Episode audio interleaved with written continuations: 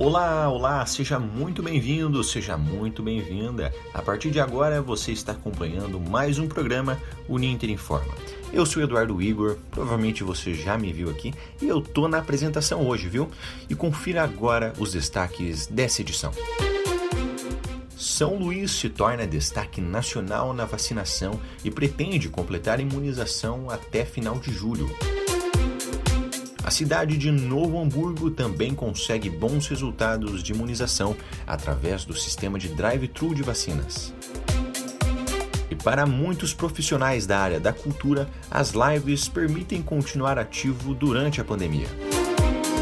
No quadro Comenta aí dessa semana, o assunto é caso Pegasus. E aí você? Você sabe quais dados você está expondo na internet? Nas redes sociais? Não sabe? Nós vamos falar disso já já. E seu Miro, que está contando com uma grana extra esse ano. Será que ele vai receber o 14º salário? E tem mais, viu? Notas de serviço, notas no mediação, agenda cultural e previsão do tempo. É agora no Ninter Informa. E você também pode acompanhar o Ninter Informa nas nossas redes sociais. No Facebook é facebook.com barra jornalismo Ninter e também no portal mediaçãoninter.com.br. O Ninter Informa ele é exibido toda sexta-feira a partir das 18 horas da Rádio Ninter, que fica nesse endereço, radioninter.com/radioweb, tá? Mas é o seguinte, devido à pandemia, as edições têm sido gravadas para garantir o isolamento social dos estudantes e também dos professores. Mas os programas anteriores você ouve em mixcloud.com/uninterinforma. E também agora tem uma novidade porque estamos no Spotify. É só procurar a gente lá, Rádio Uninter Informa. Vamos de reportagem então, porque em São Luís, capital do Maranhão, possui o maior índice de imunização por faixa etária do Brasil. Quase 100% da população da capital já tomou a primeira dose da vacina contra a Covid-19. Vamos ver mais detalhes na reportagem de Cláudio Sampaio. São Luís é a capital com maior índice de vacinação contra a Covid e será completamente imunizada até o final de julho. São Luís, capital do Maranhão, é destaque nacional ao ser capital que mais vacina em termos de faixa etária. Segundo o Ministério da Saúde, 95% da população adulta já tomou a primeira dose e a segunda já chega a 35% na Grande Ilha. Semana passada, pessoas com idade a partir de 12 e 17 anos começaram a ser imunizadas, conforme divulgado pelo jornal O Estado do Maranhão. Nesse ritmo, são Luís deve ser a primeira capital do país a garantir a imunização de toda a população adulta. A confirmação da variante indiana em tripulantes de um navio fundeado no litoral do Maranhão no último mês motivou o Ministério da Saúde a enviar doses extras para vacinação em massa contra o coronavírus na capital maranhense. O prefeito Eduardo Braide, do Podemos, destaca o ritmo da vacinação e dos novos desafios para a conclusão da imunização de toda a ilha de São Luís. São Luís se preparou para esse momento, para o momento da vacinação. Nós abrimos centros de vacinação independentes, nós não utilizamos a estrutura da nossa rede de saúde, como postos de saúde, unidades básicas, e isso nos deu uma capacidade muito grande de vacinação. A boa notícia é que a vacina que foi disponibilizada é comprovadamente eficaz contra a variante a gente já tem aí toda a população adulta já chamada uma vez aqui, então as pessoas acima de 18 anos em São todas já tiveram a oportunidade de se vacinar. Na direção oposta está Belo Horizonte, aparecendo na lanterna da vacinação da Covid-19 dentre as capitais brasileiras. A cidade está à frente em termos de faixa etária apenas de Palmas, capital do Tocantins, conforme divulgado pelo jornal O Estado de Minas. Essa semana, a Prefeitura de Belo Horizonte amplia vacinação contra a Covid-19 para pessoas entre 44 e 42 anos. Cláudio Sampaio para o Uninter Informa. E agora vamos ver os destaques que vêm da agência Mediação. E é com ela, com a repórter Renata Cristina. Seja muito bem-vinda, viu, minha querida? Eu já te pergunto, o que, que o internauta vai encontrar de novo no site da agência essa semana? Olá, Eduardo. Vamos às notas do portal Mediação. Está de volta o programa Memórias de Intercambista. A 11ª edição contou com a presença do aluno Gustavo de Araújo, estudante de intercâmbio na Universidade Central do Chile, e o aluno conta como foi o intercâmbio à distância. O programa está disponível nos canais do YouTube do Jornalismo Uninter e Rádio Uninter. Veja também a reportagem da estudante Amanda Zanluca para o Jornal Plural. A matéria fala sobre como a terapia online é a saída para profissionais e pacientes na pandemia. A produção foi desenvolvida em projetos de extensão e disponibilizada pelo jornal por meio de uma parceria com o curso, o Foca no Jornalismo. Confira também a nova edição do Teju. O telejornal traz o impacto da pandemia no turismo, a produção de grãos no Paraná e muito mais reportagens. Finalizando os destaques, o Uniter Informa ganhou mais uma plataforma. Agora você pode acompanhar as edições do Rádio Jornal também no Spotify em Rádio Uninter Informa. Estes são os destaques do portal Mediação. Renata Cristina, para o Uninter Informa. Você conferiu aí as notas da agência Mediação? Aliás, obrigado, Renata, por trazer essas informações pra gente. E vou reforçar de novo o pedido aqui, tá? Acompanhe a gente nas nossas redes sociais e participe. Deixe seu like, seu comentário e compartilhe os nossos conteúdos. Isso é muito importante pra gente. Outra cidade que tem mostrado resultados positivos na campanha de imunização contra a Covid-19 é Nova Hamburgo, no estado do Rio Grande do Sul. O município atribui a agilidade na evolução à modalidade do drive-thru de vacina. O repórter José Renato Oliveira traz uma reportagem contando mais sobre o assunto. Vamos ouvir. A pandemia do coronavírus provocou uma nova organização do sistema vacinal para várias secretarias estaduais de saúde pelo Brasil a fim de manter uma alta cobertura vacinal da população e evitar a sobrecarga dos sistemas de saúde. No Rio Grande do Sul, desde abril do ano passado, a modalidade foi inserida no combate à pandemia. Na cidade de Novo Hamburgo, situada a 40 quilômetros da capital Porto Alegre, o município, segundo dados do IBGE, que possui cerca de 250 mil habitantes, está se destacando, de acordo com o governo do estado, pela agilidade em que, nesta pandemia do coronavírus, está imunizando a população. Um dos fatores que está provocando a abrangência da vacinação do público são os drive-thru de vacinação que estão sendo realizados. O diretor administrativo da Secretaria da Saúde do município, Marcelo Heidel, fala do processo de vacinação e a organização dos drives no município. O drive é um evento que a gente iniciou já há muitos meses e ele vem em uma constante evolução. Né? A gente realiza avaliações diárias dos pontos fortes e fracos do evento. A gente conta com o auxílio das demais secretarias do município. Sem isso, um evento daquele tamanho não seria possível, né? Pelo grande número de, de pessoas que se envolvem nesse evento. O secretário municipal da Saúde, Nelson Luciano, fala sobre a organização do processo tanto nos DAVs como também nas unidades de saúde.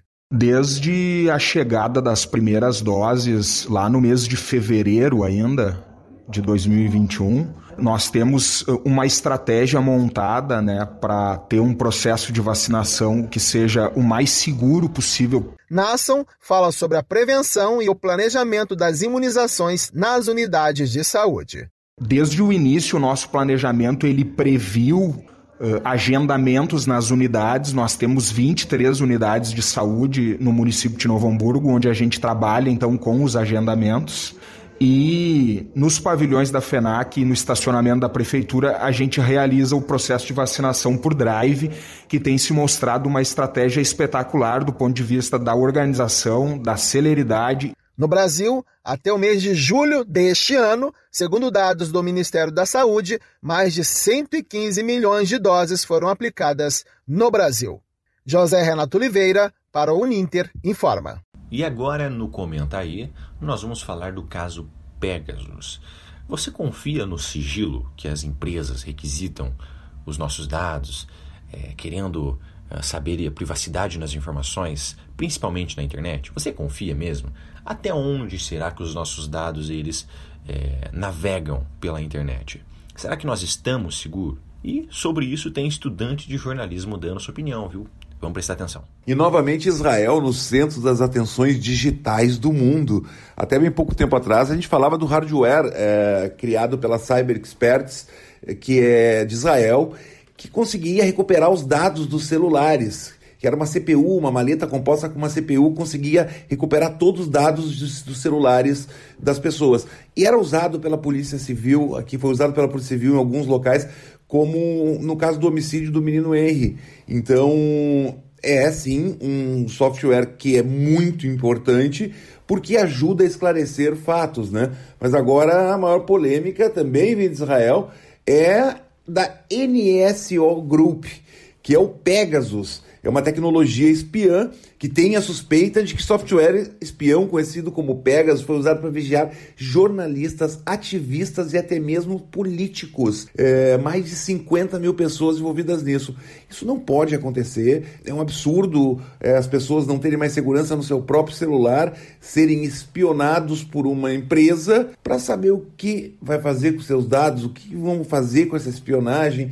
É meio absurdo, é meio fora de contexto total. Por isso que é importante quando a gente recebe recebe aqueles, aqueles detalhes no WhatsApp, ah, lê o que tu está autorizando, porque tu não sabe se está autorizando. Sim, pode olhar todos os meus dados, sim, pode enviar meus dados para quem quiser. Então, esse grupo de espionagem virou um escândalo mundial e as pessoas precisam se posicionar, os governos precisam se posicionar, alguém tem que parar essa empresa para que não fique rastreando, é, pesquisando o celular das pessoas que tem ali uma ferramenta de trabalho muitas vezes. Então eu sou totalmente contra isso, eu acho que tem que acabar com esse Pegasus o quanto antes para que as pessoas não fiquem expostas, tá bom? Abraço! E nessa última semana, diversas mensagens nas redes sociais apontaram uma aprovação do 14º salário para aposentados e pensionistas. A suposta notícia chegou até o seu Miro, viu? Que já está contando com esse dinheiro no final do ano. Mas será que é verdade? Gente do céu, como é que vocês estão? Boa tarde a vocês. Tá tudo bem? Rapaz do céu, mas eu já preciso chegar dizendo que eu estou radiante hoje, mas radiante. Tô feliz, rapaz do céu, que Deus o livre. Eu nem preciso dizer o porquê. Né? Quando a gente fica assim, geralmente é por, ou é porque um encontrou um novo amor, ou é porque é dinheiro na conta, né? Eu já vou dizendo que, olha, eu recebi essa notícia essa semana, que foi uma das melhores que eu já recebi na minha vida. Gente, lá estava dizendo que é o seguinte, que tinha sido aprovado o 14º salário para aposentados e pensionistas do INSS. Bom, e como vocês sabem, eu faço parte desse grupo, né? Mas, rapaz do céu, que foi uma alegria tremenda quando mandaram isso naquele grupo de. Eu tenho um grupo de pessoas só da terceira idade que a gente sempre gosta de compartilhar muitas notícias, sempre gosta de compartilhar muitas coisas lá. E quando mandaram isso aí, rapaz do céu, mas foi uma, foi uma alegria uníssona. E era gente mandando áudio, e era o meu amigo Alcides, era Lourdes, era todo mundo comentando. Deus sou livre. E uma das notícias dizia até o seguinte, que já tinha saído até no Diário Oficial, que é onde acho que o, o governo se é, fala, né, por onde saem as notícias, e que o pagamento já ser em 24 horas. Rapaz do céu, eu acho que final do ano eu vou passar com um pouco mais de dinheiro na conta. Já quero comprar um telefone celular novo para mim, para mim continuar mandando mensagem para vocês, um televisor. Rapaz do céu, eu já quero quitar o carro do meu genro. Deus sou livre, mas assim, gente, será que isso é verdade? Porque eu sou, eu sou sempre é, é confuso nisso e, e, por isso que você sempre me ajuda, porque é, rapaz, eu só vi hum, nessa notícia, entrei no diário oficial e também não tinha nada. É verdade? Me ajuda, gente. Pois é, seu Miro, infelizmente a notícia é falsa, viu? E não foi publicado nada parecido no diário oficial. Apesar de existirem projetos com essa proposta, eles ainda estão em tramitação inicial e ainda vão depender de diversas aprovações ainda para daí sim começar a valer, tá? Uma das áreas que ainda sofre com as restrições de saúde para evitar maior contágio do novo coronavírus é a cultura. Sem shows presenciais, para evitar aglomerações, uma das principais saídas é a apresentação através de lives online. Conheça mais da realidade desses profissionais na reportagem de Camila. Uma das áreas que parou desde o início da pandemia do coronavírus foi a cultura. Diante disso, os artistas foram privados de manifestar a arte presencialmente, sem bilheteria, sem aplausos, sem alegrias e sem ter uma renda. Neste momento difícil, os mesmos tiveram que buscar alternativas para mostrar a cultura, já que apresentações foram canceladas e adiadas. Foi aí que surgiu ações culturais de forma online, o que ajudou artistas e instituições geradoras da arte. As lives foram uma alternativa para a produção, alcançando os que se encontram isolados nas residências, já que medidas de prevenção foram impostas e uma delas é a não aglomeração de pessoas. Para destacar um pouco mais sobre o assunto, eu converso com a gerente de Serviço Social do Comércio de Venâncio Aires, Diane Lacerda Araújo, que fala sobre não poder ofertar eventos para os artistas, já que o SESC é uma instituição mantenedora e geradora de ações culturais. Então, Camila, são momentos de adaptabilidade. Essa é a palavra. Estamos impactados pela grande redução de atividades, principalmente nas áreas de cultura e lazer. Enquanto instituição que promove essas atividades, a gente tem que se adaptar e tentar realizar. No caso, né, da arte, da cultura, que tu se refere, foram os grandes impactados desde o início da pandemia. As lives nos ajudaram a levar a cultura e a atividade cultural para as pessoas. Portanto, para conseguirem manter a arte e o espetáculo, foi necessário se reinventar. Para colaborar com o assunto, agora eu converso com um ator, escritor, poeta e produtor de conteúdo afro de comunicação aqui de Venâncio Aires, Sérgio Rosa, que detalha como se reinventou com a criação de um canal chamado Afrocena. É muito difícil tu produzir durante esse processo de isolamento. Eu busco mecanismos de produção, criei um canal no YouTube, canal Afrocena, onde eu desenvolvo conteúdos somente com pessoas negras negras, trazendo narrativas de pessoas de diferentes regiões do Brasil. Mas é uma nova forma, a gente tem que se reinventar. E trabalhar a cultura negra tem sido uma das minhas grandes missões desde quando eu me reconheci enquanto artista e me reconheci enquanto negro. E nós artistas não podemos deixar a nossa produção artística morrer. Um auxílio que ajudou muito foi a Lei de Emergência Cultural Aldir Blanc, iniciativa do governo federal com o objetivo de proporcionar uma renda para pessoas da cultura. Com o projeto, artistas e entidades foram contempladas com editais. Aqui no Rio Grande do Sul, no ano passado, através da lei, o governo repassou cerca de 75 milhões de reais para projetos culturais. Camila Sen para o Uninter Informa. Muito obrigado à nossa repórter. E vamos direto agora falar com a Carla Marcolin, que é ela que vai trazer as nossas informações de utilidade pública, viu? Tudo bem, Carla? Quais são as informações de hoje? Olá, Eduardo. Vamos às notas de serviço de hoje. O Exame Nacional de Desempenho dos Estudantes 2021, ENAD, que tem por objetivo de avaliar estudantes que estão ingressando ou concluindo cursos de graduação, está com as inscrições abertas até o dia 8 de agosto. As provas serão realizadas em 14 de novembro.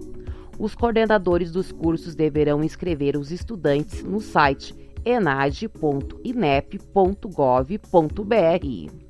Termina amanhã, sábado, dia 24, às 23 horas e 59 minutos, o prazo para contestar os pedidos de auxílio emergencial 2021 a data limite se implica aos trabalhadores que se inscreveram pelos meios digitais e que tiveram a solicitação negada na revisão mensal de julho. O requerimento com o pedido de revisão deve ser feito pelo site consultaauxilio.cidadania.gov.br. O Exército Brasileiro abre concurso público para a formação de oficiais da SpaceX que irá preencher 170 vagas em diversas áreas na Escola de Formação Complementar do Exército, SPSEX. Cargos exclusivos para quem possui diploma de graduação. As inscrições terminam às 15 horas do dia 4 de agosto de 2021. A taxa de inscrição é de 150 reais e haverá isenção do pagamento de tal valor para os inscritos no cadastro único ou for doador de medula óssea.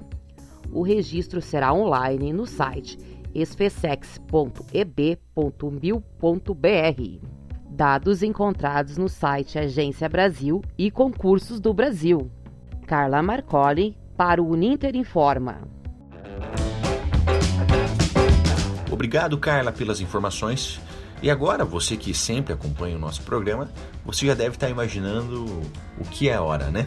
Então vamos falar sobre o final de semana, porque o Maurício Geronasso traz pra gente as dicas da agenda cultural do que fazer pro final de semana. Vamos ver. Olá, Eduardo. temos boas opções para esse final de semana. O Instituto Tomi Otaki reúne 23 obras políticas do artista Di Cavalcante. De traços firmes, as obras produzidas a partir de 1920 trazem a celebração ao povo e críticas à elite. A exposição conta com obras como Samba e o Carnaval, feita em 1929 e considerado o primeiro mural modernista brasileiro.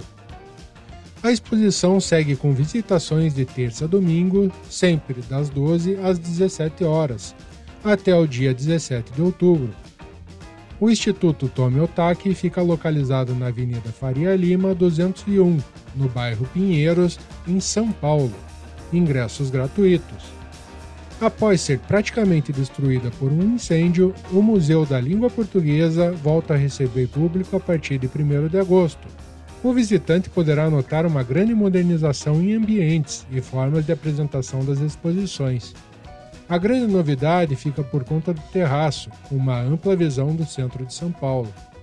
Os ingressos podem ser adquiridos pela plataforma online Simpla, no endereço www.simpla.com.br. O museu fica localizado na Praça Luz, em São Paulo. Estreia nos cinemas de todo o país a produção brasileira e argentina Ana, sem título. Filme que retrata a vida de uma atriz que busca solucionar o desaparecimento de uma jovem brasileira nos anos 70. Vários cinemas do Brasil estão ampliando seus horários e sessões, mas ao sair para se divertir, não esqueça de se proteger.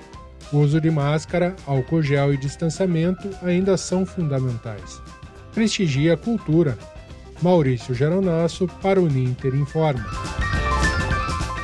E se tem boa programação, também estamos contando com um tempo bom, viu? Vamos falar do frio né, neste fim de semana, ou calor em algumas áreas, e com o repórter Jairo Vink. Jairo, conta pra gente, meu querido, como que fica o tempo?